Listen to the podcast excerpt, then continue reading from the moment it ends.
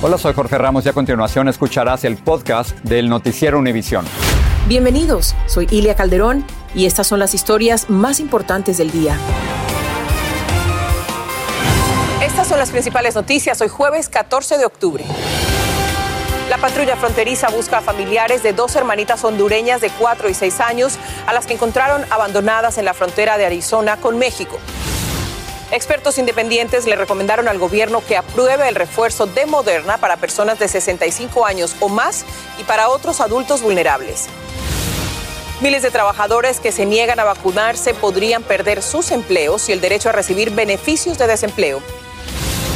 Y familiares y amigos llenaron una iglesia del sur de la Florida para darle el último adiós a Milla Marcano, la joven de 19 años, asesinada cerca de Orlando, en la Florida. ¿Cómo quieres que recuerden a Mía? Como una mariposa, una princesa bella. Este es Noticiero Univisión con Jorge Ramos e Ilia Calderón. Hola, muy buenas noches. Vamos a comenzar, Ilia, con dos hermanitas que encontraron, imagínense, solas en la frontera, caminando ahí entre Arizona y México. Y muy pequeñas, Jorge, tienen apenas cuatro y seis años, son hondureñas y espera que sean trasladadas al Departamento de Servicios Humanos y de Salud aquí en los Estados Unidos. Y lo más curioso de todo es que, como nos cuenta Pedro Ultreras, todo ocurre mientras un equipo de Univision encontró solas a otras dos niñas. Volvió a ocurrir de nuevo. Menores migrantes son abandonadas por coyotes al cruzar la frontera. Esta vez se trata de dos niñas hondureñas de 4 y 6 años de edad que fueron encontradas por agentes de la patrulla fronteriza de Yuma, Arizona, deambulando solas en un área por donde están pasando muchos migrantes estos días. Los menores no acompañados son el grupo más pequeño que estamos encontrando entre los migrantes que cruzan por ese sector, pero sin duda también los vemos pasar con frecuencia, nos dijo el jefe de la patrulla fronteriza del sector de Yuma. Las menores traían una nota con información de contacto de una tía. En estas fotografías se ve cuando los agentes las encuentran y las encaminan hasta la patrulla. Señora, Irónicamente, ese mismo día, pero por la mañana, un equipo de Univision encontró otras dos niñas no acompañadas exactamente en el mismo lugar. Las menores de origen guatemalteco fueron entregadas por el coyote a un grupo de venezolanos, supuestamente para no mandarlas solas. Hace una hora me las encargaron. Las migrantes venezolanas venían indignadas preguntándose qué hubiera sido de las niñas si ellas no pasan en ese momento. Nos contaron que al cruzar el río tuvieron un incidente con una de ellas y temieron perderla. Barro aquí y una de ellas se me hundió y me tocó agarrarla así, no la podía sacar porque la, la chupó el barro. Asustadas y tratando de recuperarse, estas pequeñas solo quieren ver a su mamá. Dicen que ella se encuentra en el estado de Tennessee. La madre de esta criatura debe estar rezando. Estas menores tenían 11 y 7 años de edad y traían con ellas partidas de nacimiento e información de contacto de su madre en el estado de Tennessee. Respecto a estas cuatro niñas, ellas fueron llevadas a un centro de detención donde aún permanecen en custodia de la patrulla fronteriza mientras localizan a sus familiares. En Yuma, Arizona, Pedro Ultreras, Univision dura experiencia para estas niñas. A propósito de la frontera, Estados Unidos ha expulsado a más de 1.160.000 migrantes desde marzo de 2020, invocando el título 42. El dato lo entrega la cadena CBS. Las expulsiones comenzaron con el expresidente Trump y continúan con el presidente Biden. Pedro Rojas nos dice cómo el gobierno justifica esta práctica. Al parecer, las masivas deportaciones que el gobierno federal hace en la frontera usando la norma sanitaria título 42 para frenar la propagación del COVID-19 limitan el acceso al beneficio de asilo. Así lo revelan cifras oficiales divulgadas por la cadena CBS. Liberados bajo el título 8 con orden de presentarse en corte o reportarse con ICE, agradecen al haber sido admitidos en el país. Le damos gracias al presidente aquí que los migrantes los apoyan. Según CBS, las cifras de la patrulla fronteriza indican que desde marzo de 2020 se han expulsado 1.163.000 migrantes mediante el título 42 sin permitirles ver un juez de inmigración. Para finales de septiembre, solo 3.217 fueron referidos a entrevistas con funcionarios de asilo y de ellos solo 272, es decir, un 8% pasó ese trámite, según el Servicio de Inmigración y Ciudadanía. El secretario de Seguridad Nacional de defiende el título 42, pero dice que no es una política migratoria. Más de 40 de nuestros agentes han muerto, muchos inmigrantes se han enfermados. Estamos usando el título 42 como una necesidad de salud pública, no es una política migratoria que apoyaríamos, resaltó. El abogado Carlos García dice que el título 42 ha dado mucha discreción a la patrulla fronteriza para determinar quiénes entran al país. El juez y jurado es el oficial de la patrulla fronteriza, que no es como debe de ser la ley de migración en los Estados Unidos. El congresista demócrata Henry Cuellar, quien representa Laredo y varios condados del sur de Texas, reveló que el gobierno va a reactivar el programa de protección protocolar de inmigrantes o retorno a México, y para eso se instalan nuevas carpas en la frontera. El secretario Mallorca reveló que las excepciones que impiden el uso del título 42 ocurren cuando el individuo tiene una emergencia médica o si el gran número de personas impide el apropiado procesamiento o cuando el inmigrante declara que fue víctima de tortura en su país de origen. En McAllen, Texas, Pedro Rojas, Univisión. Un panel de expertos independientes recomendó de forma unánime que se autorice el refuerzo de la vacuna de Moderna en contra del COVID. Se aplicaría a personas mayores de 65 años y a otros adultos considerados vulnerables. Jan Rodríguez en Washington nos dice que ahora los reguladores del gobierno tienen la última palabra.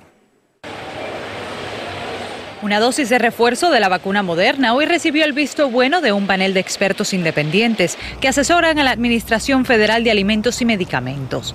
Ahora los Centros para el Control de Enfermedades tendrán que finalizar la aprobación de la vacuna, que se recomienda para ancianos, adultos con problemas médicos y los más expuestos al virus. Tenemos el suministro de vacunas y estamos listos para cuando se dé la aprobación final, dijo el encargado del equipo de COVID de la Casa Blanca. Moderna recomienda que para la tercera vacuna se aplique solo media dosis, seis meses después de la segunda inyección. Johnson Johnson, por su parte, recomienda la segunda dosis después de dos a seis meses de la vacuna original. El mismo panel de expertos de la FDA considerará esa recomendación este viernes. También se tomará en cuenta un nuevo estudio del Instituto Nacional de Salud que apunta a que mezclar vacunas podría ser efectivo y seguro, especialmente cuando se trata de la inyección de Johnson Johnson. Es probable, nadie lo asegura, que pueda que la recomendación sea que quienes recibieron Johnson y Johnson como dosis única quizás tengan que cambiar a una vacuna mRNA como la de Pfizer o la de Moderna para lograr un mejor resultado. La buena noticia es que los nuevos casos de COVID, las hospitalizaciones y las muertes siguen disminuyendo, pero al gobierno le preocupa que aún 66 millones de personas no se han vacunado. El presidente Joe Biden hoy declaró que en lo que respecta a la pandemia, el país va por buen camino, aunque advirtió que aún estamos en un periodo muy crítico. En Washington, Jenna Rodríguez, Univisión. En una noticia relacionada, pudiera haber otra medicina en contra del coronavirus. Científicos del gobierno revisan el cóctel de anticuerpos monoclonales para combatir el COVID de la empresa Regeneron. En la actualidad, Regeneron solo tiene aprobación, pero para uso de emergencia. Los Centros para el Control de Enfermedades predicen que las hospitalizaciones y las muertes por COVID-19 bajarán durante las próximas cuatro semanas. Las hospitalizaciones han descendido durante cinco semanas seguidas y se mantendrán a la baja. También se calcula que habrá menos muertes diarias, aunque la cantidad total desde que comenzó la pandemia llegaría a 740 mil el 6 de noviembre. La negativa a vacunarse contra el COVID-19 resulta cada vez más costoso para muchos trabajadores. Además de ser despedidos por no acatar el mandato de sus empleadores de vacunarse, tampoco podrían cobrar beneficios por desempleo. Luis Mejid consultó con un experto sobre el riesgo que todavía se resisten, para quienes todavía se resisten. En la calle y sin beneficios. El precio de decirle no a la vacuna es cada vez más alto. Tradicionalmente cuando a uno lo despiden le queda el recurso de recibir pagos de desempleo del gobierno, a menos que lo hayan echado por no quererse vacunar. Un empleador tiene derecho de despedirlo y en general el empleado no va a calificar para el beneficio de desempleo. Abogados laborales dicen que el desempleo es solo para quienes no tienen la culpa de haber sido despedidos. Pero cuando violan una política de la compañía o la empresa, entonces eso es considerado como una acción inelegible para el desempleo. Y aunque muchos no estén de acuerdo, tiene el derecho a recibir la compensación económica que le corresponde. Esa compensación no incluye beneficios. Cada día son más las compañías que como United exigen que sus empleados se vacunen. Vaccination requirements should not be another issue that El presidente Biden dijo hoy que los mandatos no deben dividirlos, mientras el Departamento de Trabajo prepara una orden para que firmas con menos de 100 empleados los impongan. La realidad es que todavía hay más de 65 millones de personas en el país que no se han vacunado. Las encuestas indican que casi la mitad de las compañías están considerando imponer un mandato, lo que pondría a miles en una situación triplemente difícil. Podrían perder sus trabajos, podrían quedarse sin beneficios de desempleo y están a riesgo de enfermarse. Ni modo, pues así es de por sí la ley ahora. Por naturaleza, a muchos no nos gusta que nos ordenen qué hacer, pero si hablamos de costos y beneficios, objetivamente los beneficios de estar vacunados son mucho más grandes. La decisión sigue estando en sus manos. En San Francisco, Luis Mejid, Univisión. Cuatro de cada diez empleados de la Agencia para la Seguridad en el Transporte, TSA en inglés, no se han vacunado, pero tienen hasta el 22 de noviembre para hacerlo. El gobierno les está pidiendo que se vacunen antes del feriado de Acción de Gracias, cuando millones de personas van a usar los aeropuertos del país. Vamos a cambiar de tema y vamos a California. La fuerza y el cambio de dirección de los vientos complican los esfuerzos de los bomberos para sofocar el incendio forestal que arde cerca de Santa Bárbara. Esto podría prolongarse hasta el fin de semana y causar posibles apagones. La mala calidad del aire obligó a evacuar a más de más personas de esa zona. Salvador Durán está en Goleta, California. Cuéntanos, Salvador, tú estás ahí en estos momentos. ¿Qué está pasando? Sí, 6.000 acres de maleza han sido devorados por este incendio en las últimas 48 horas y aún continúa fuera de control. Los bomberos nos dicen que la razón es porque es un territorio demasiado complicado para ellos y es por eso que han recurrido a ataques aéreos, principalmente con helicópteros y aviones DC-10 que han estado dejando caer sobre el terreno material resistente al fuego para tratar de detenerlo y que avance a zonas pobladas que en esos momentos todavía están bajo órdenes de evacuación. Ahora, quiero mostrarles ahora aquí en estas imágenes donde nosotros nos encontramos, esta es la autopista estatal 101 que está completamente cerrada debido a que el incendio llegó hasta esta zona y destruyó rótulos y también postes del tendido eléctrico que necesitan ser ahora mismo reparados. Y ahora llegó hasta este lugar, pero les voy a mostrar por qué es que llegó hasta este lugar. Y es que exactamente paralelo a la autopista se encuentra el Océano Pacífico. Es decir, que el incendio, el fuego ya no tenía para dónde más. La batalla verdadera está aquí, en las montañas del condado de Ventura. Es la información directamente en vivo y eso es Salvador Durán. Jorge, regresamos ahora. Salvador, gracias. Muy clara la explicación. Autoridades de Texas temen que una mujer y una niña hayan muerto después de que los autos en que viajaban fueran arrastrados por fuertes inundaciones. La mujer había llamado a la policía para reportar la emergencia. La policía cree que la niña de cinco años viajaba en un auto encontrado completamente sumergido y la mujer en otro vehículo semi-sumergido. Cientos de personas despidieron hoy a Milla Marcano, la joven asesinada en Orlando, Florida. Noticias Univisión tuvo acceso a una base militar donde se encuentran miles de refugiados afganos. Y productores y comerciantes suman sus voces a las protestas por el alto costo de los alimentos. Regresamos. Estás escuchando el podcast del noticiero Univisión. Hoy se dio sepultura a Milla Marcano, la joven hispana que fue hallada muerta en una zona boscosa cerca de Orlando, en la Florida. Y en lugar de flores, su familia está pidiendo que se envíen fondos a la fundación que abrieron con su nombre para apoyar a los familiares de jóvenes desaparecidos. Vilma Tarazona tiene el reportaje. Cientos de personas llegaron a despedir a Mía Marcano. Su figura impresa en el ataúd parecía estar presente entre ellas. Le pusieron una corona en recuerdo al cariñoso nombre de princesa, como solía llamarla su familia. Su sonrisa fotografiada adornaba el escenario. Le dibujaron alas porque Mía siempre quiso volar como las mariposas. Amigos y familiares se vistieron de azul, su color favorito. Hubo abrazos prolongados que expresaban un enorme desconsuelo. Algunos de los cantantes favoritos de Mía desfilaron en el escenario.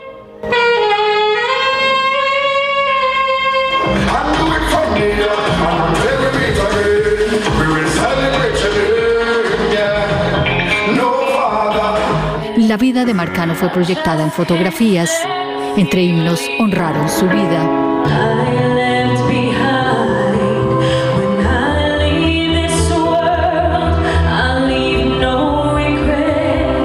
Al terminar el servicio religioso, el ataúd de Mía pasó en medio de un pasillo de honor y muchos lo tocaron dándole el último adiós.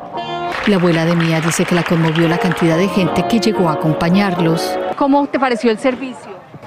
El, el servicio es maravilloso. Um, todo que nosotros queríamos para ella, lo pudimos hacer. ¿Qué le dices hoy a Mía? Como siempre, la quiero mucho y algún día, uno de estos días, yo la voy a ver otra vez. Su cuerpo fue conducido en caravana a un cementerio de Florida para el descanso eterno. ¿Cómo quieres que recuerden a Mía? Como una mariposa, una princesa, pero bella. La familia de Mía Marcano dice que ayudará a través de su fundación a aquellas familias que tienen seres queridos desaparecidos. En Cooper City, Florida, Vilma Tarazona, Univisión. En el corazón de sus familiares y amigos. Vamos ahora a ir a Indiana porque miles de refugiados afganos están en su proceso de adaptación a una vida completamente diferente a la que dejaron atrás en su país. Por ahora están alojados en la base militar Camp Atterbury y luego serán ubicados en diferentes ciudades. Viviana Ávila entró a la base y nos cuenta cómo les va. Este es el campamento Atterbury en Indiana, situado a solo millas del poblado de Edinburgh, y es una de las ocho bases militares del país que se han transformado en pequeñas ciudades para albergar a miles de refugiados afganos que llegaron a principios de septiembre, base a la que Univision Noticias tuvo acceso para conocer las condiciones en las que viven.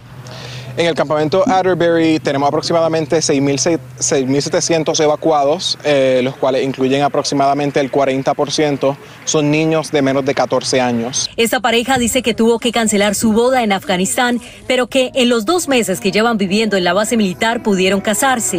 I want to go in San Diego y su deseo ahora es encontrar un hogar en San Diego, California. Y es que los afganos que llegan a estas bases militares, aunque ya han pasado por un proceso de verificación de antecedentes, solo pueden salir cuando completen su proceso de inmigración que incluye una autorización de empleo. Well, uh, is waiting. Esperar, dice Asís, es la parte más difícil de estar en la base. En el campamento hay 68 edificios que albergan a estos refugiados afganos. En cada uno de ellos, el promedio de personas desde 48 a 128. Las familias las mantenemos unidas lo más que sea posible, eh, así que los niños que tengan menos de 14 años se mantienen con sus madres, eh, mayores de 14 años se mantienen con el género o de su madre o de su padre, eh, según sea respectivo. Eh, fuera de eso, las madres y los, los hombres y las mujeres se mantienen en edificios separados. Voceros de la base dicen que a los refugiados afganos se les ha administrado la vacuna contra el COVID-19. Hasta el momento se han registrado 24 contagios. A los niños se les ofrecen actividades recreativas y cursos de inglés y en las cafeterías se suministra la comida que incluye alimentos típicos de Afganistán. Aún no se sabe cuánto tiempo permanecerán los afganos en este lugar, sin embargo pueden pasar de semanas a meses. En Camp Indiana, Vivian Ávila, Univision.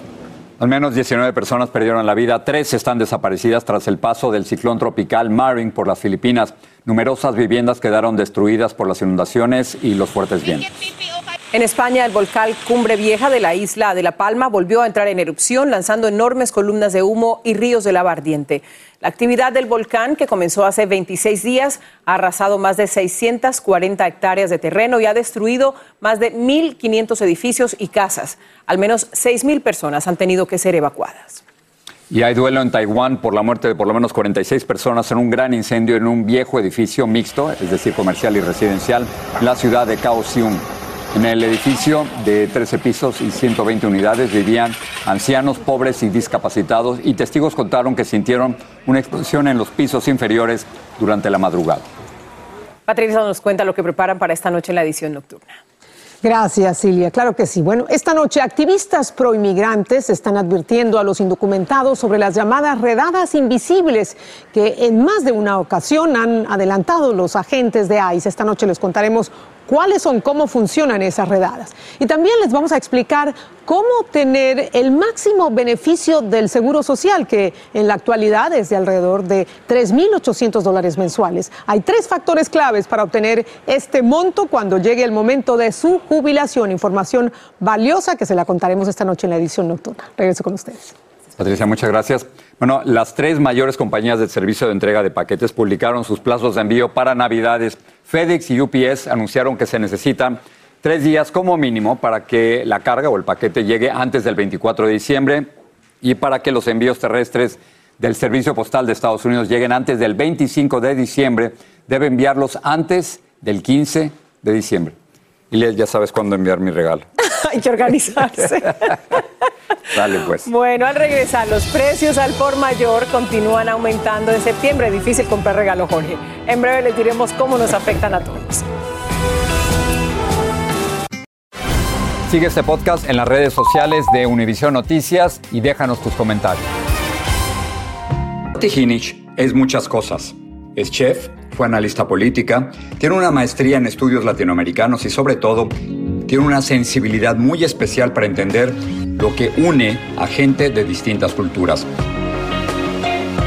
En una conversación en Spanglish, ella nos habla de su nuevo proyecto explorando la cultura y la comida de la frontera. Esta noche en Real America en todas nuestras plataformas.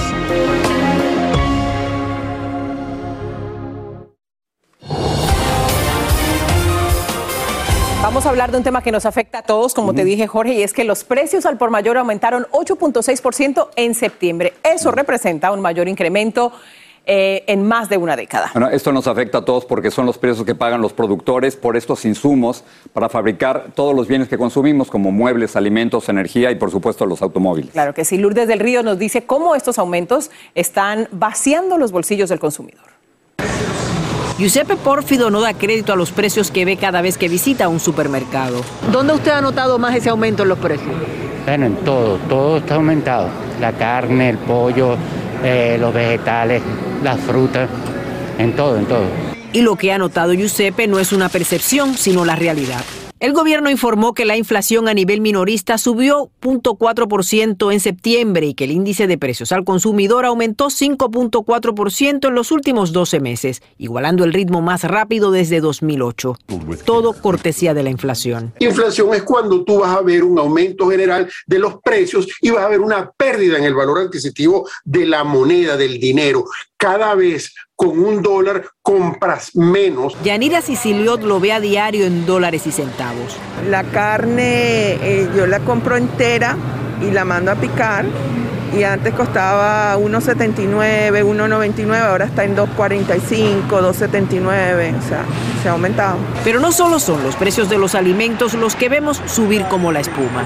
Los carros usados, nuevos, eh, electrodomésticos, eh, la gasolina, todo ha subido de precio. Y ni por un momento duda que este es un efecto dominó. Cuando usted paga más por cada producto que consume, lo mismo está pasando con los comerciantes. Ellos están teniendo que pagar más, por lo que el impacto es general. Los precios al por mayor aumentaron 8.6%, el mayor incremento en 10 años. Las personas vienen y dicen, oh, qué caro, pero es que no es que está caro, es que nos suben a nosotros.